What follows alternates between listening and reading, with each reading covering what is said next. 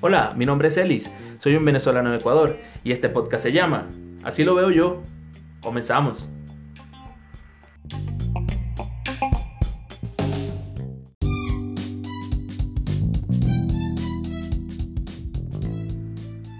Este episodio, así lo veo yo, llega a ustedes gracias a Sweet and Give, el regalo perfecto para tus fechas especiales. No te quedes en esta cuarentena sin dar tu regalo especial. Sweet and Give. Búscanos en Instagram como Sweet and Give piso S.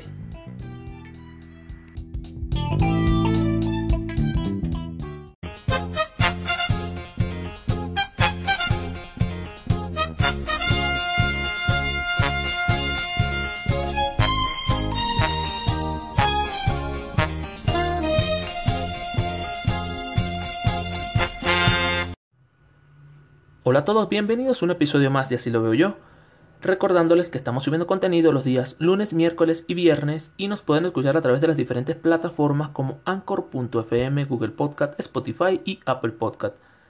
También nos pueden encontrar en Instagram como Así lo veo yo, piso podcast y en Twitter como arroba Así lo veo yo, piso S. Llegamos a ustedes gracias a Sweet and Gift, el regalo perfecto para tus fechas especiales. Búscanos en Instagram como Sweet and Gift, piso ese. Viernes. Ya, viernes. Se fue la semana. De verdad que, qué rápido. Están pasando los días. Qué rápido está pasando este 2020. Este año ha sido bastante duro. En relación a eso, quiero hablar de un tema, del tema de hoy. De, de todo lo que ha pasado este año. Pero lo voy a resumir mi caso, a una palabrita, una palabrita que aprendí recientemente y de verdad que me puse a investigar y me he dado cuenta que sin querer soy como esta bendita palabrita. Bien, el tema de hoy lo titulé, lo titulé, perdón, resiliencia. Una palabra un poco complicada de decir. Pero voy a decirles primero qué es la resiliencia. La resiliencia es la resistencia frente a la adversidad y la capacidad de reconstruirse. Es una actividad positiva a pesar de las circunstancias difíciles y representa el lado positivo de la salud mental. Consiste también, en saber aprender de las derrotas y transformarlas en oportunidades de desarrollo personal. ¿Por qué titulé el tema de hoy así? Voy a explicar. Le voy a contar una pequeña historia que me pasó hace unos días atrás. Hace creo que una semana me sucedió esto. Normalmente yo trabajo en mi casa en madera. O sea, tengo, gracias a mi papá, me enseñó mucho la habilidad de trabajar la madera. Recientemente estaba haciendo unas cajas de madera, realizando una construcción de unas cajitas de madera que hago. De verdad que lo tomo también como una terapia de relajación, de de distraerme un poco, y me puse a hacer las cajas de madera. Resulta que construyendo una de las cajas, un tornillo no quería entrar en la forma en como yo acostumbro a colocarlos, a meterlos. Y no me entraba el tornillo, y no entraba el tornillo, y no entraba el tornillo, y dañé parte, una parte de la, de la caja. Corté otro trozo de madera, comencé nuevamente y el mismo tornillo no quería entrar. No entraba y no entraba y no entraba. En ese momento me pasó algo que creo que muy pocas veces me ha sucedido. O sea, me senté, o sea, me paré un poco, me senté, me quedé viendo la caja y se me vino a la cabeza de no sé hacer esto, o sea, ¿qué me está pasando o qué está pasando? ¿Será que no soy bueno haciendo estas cosas? O todas las cajas de madera que me han salido durante años que las he hecho han salido por suerte.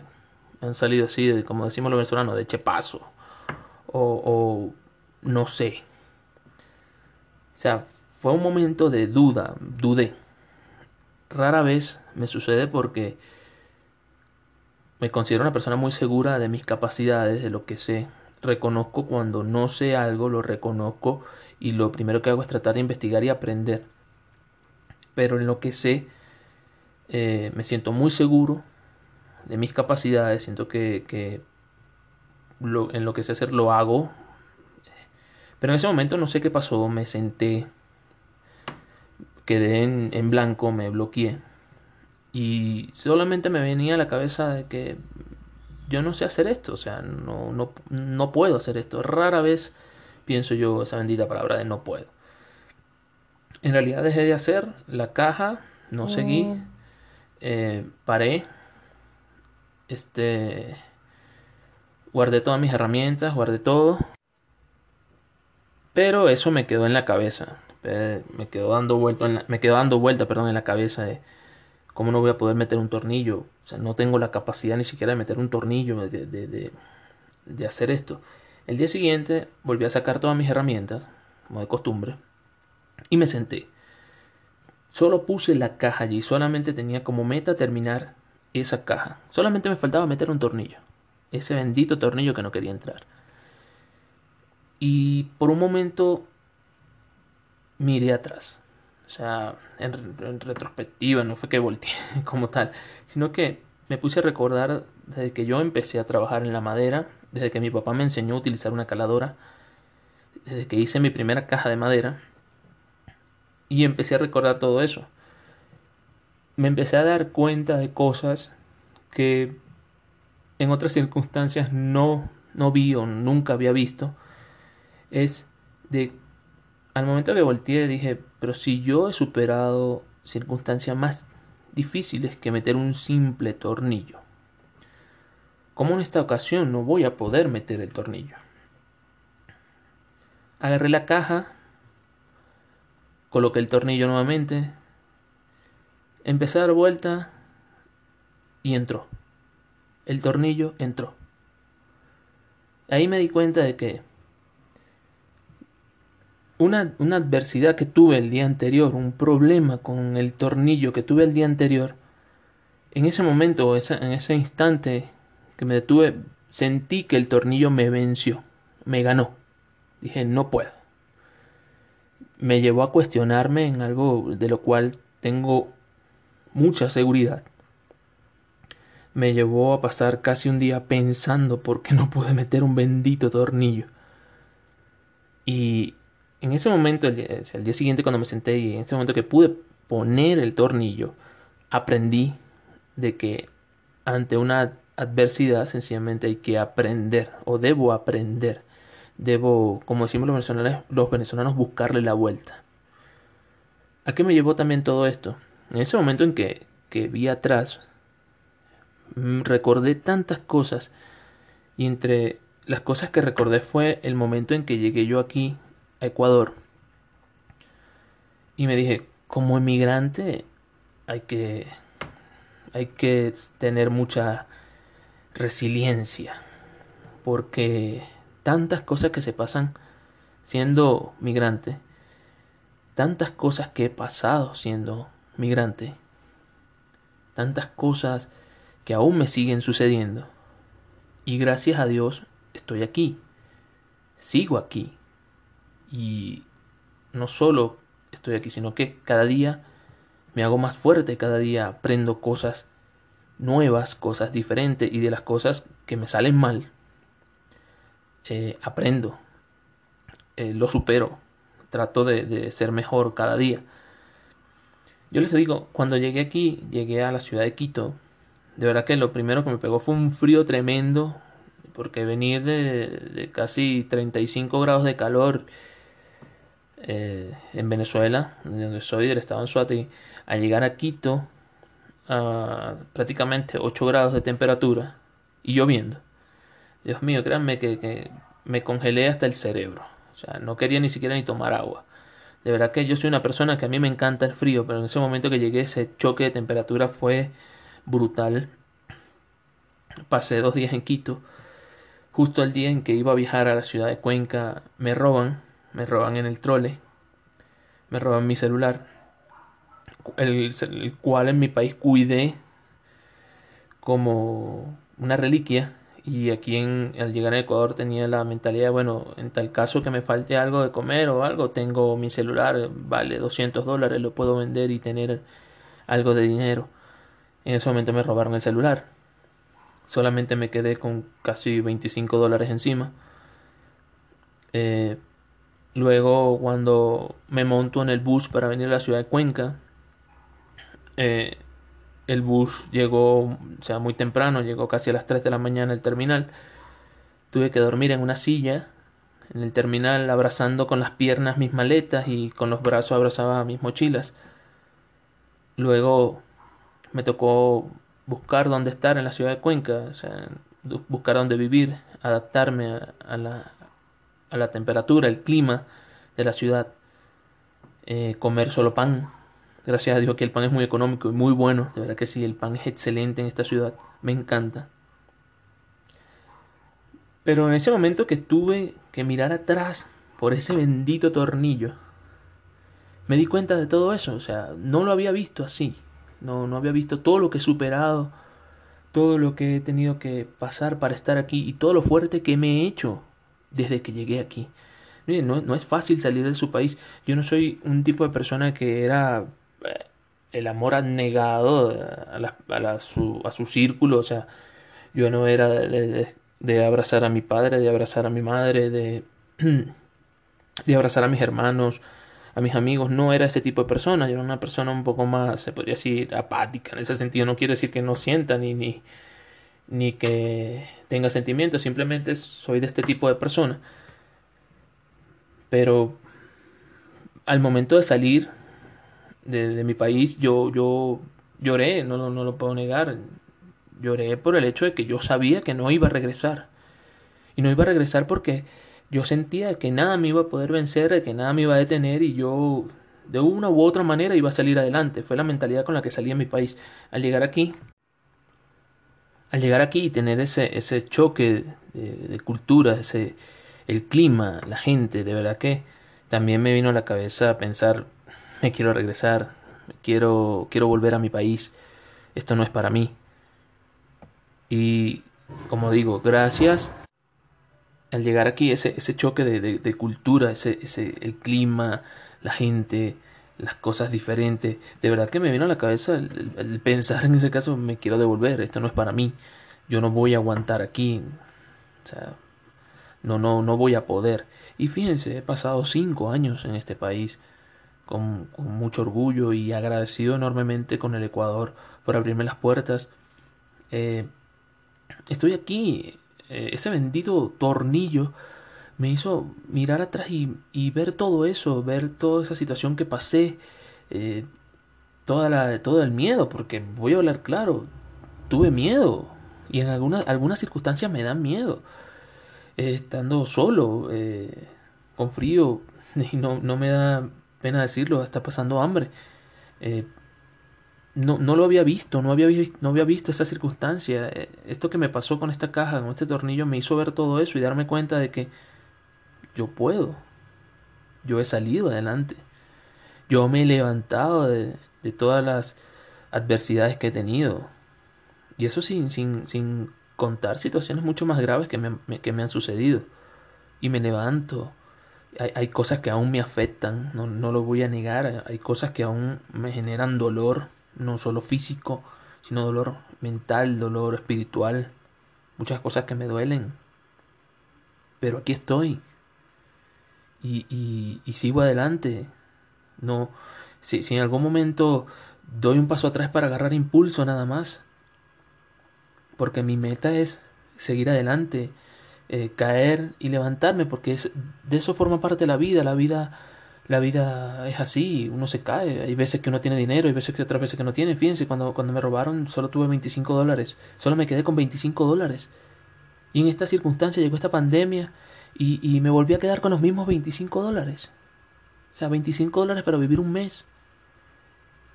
Pero si ya yo he salido de esas circunstancias y al tener los 25 dólares ahorita en el bolsillo digo, yo voy a salir de esto. ¿Por qué? Porque ya lo he hecho. Ya he salido de circunstancias así y lo voy a hacer. Y estoy plenamente convencido y seguro de que lo voy a hacer. Yo no me había dado cuenta de esto si, si no me hubiese sucedido lo que me sucedió con esa caja y ese, ese tornillo. De verdad que no había, no había, no me había tomado el tiempo de mirar atrás y ver todas las cosas que he pasado, todo lo que he superado, como venezolano me he planteado muchas veces la, la, el panorama de regresar a mi país, de salir y volver a mi país, como muchos compatriotas venezolanos lo están haciendo.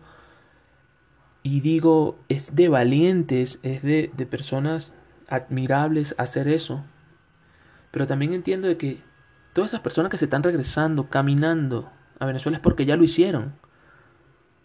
Ya, ya, ya superaron ese revés y ya saben cómo hacerlo y tienen la confianza de, de, volverlo a hacer. Y, y, y, yo estoy 100% seguro de que esas personas se van a Venezuela, eh, dentro de dos meses salimos de esta pandemia, consiguen una vacuna y vuelven a salir caminando para acá, para Ecuador y para Colombia y para Chile. Es algo increíble, yo de verdad que los admiro, eh, les tengo mucho respeto no, no, no comparto el, tener que, regresar a Venezuela porque entiendo que Venezuela está en una situación muy difícil y creo que las personas que se encuentran en Venezuela deben tener la resiliencia pero al máximo, deben vivir esta palabra al máximo porque en Venezuela no se vive, se sobrevive. Todos los días hay que levantarse de una caída en Venezuela y lo sé porque tengo familiares allá que solamente cuando se conectan o cuando me hablan miro lo que están pasando, siento, me transmiten lo que están pasando. Entonces, ellos deben tener esta palabra, pero al máximo. Y, y, y yo también me hago la pregunta, bueno, pero si, si mi amigo, si mi papá, si mi mamá están en Venezuela y se levantan de circunstancias peores todos los días, todos los días se levantan de circunstancias peores, ¿por qué no me voy a levantar yo estando en este país que gracias a Dios, gracias a Dios, aún estamos bien, más allá de la pandemia. ¿Cómo no me voy a levantar yo? ¿Cómo no voy a tener el impulso, la fuerza para levantarme y decir, yo puedo?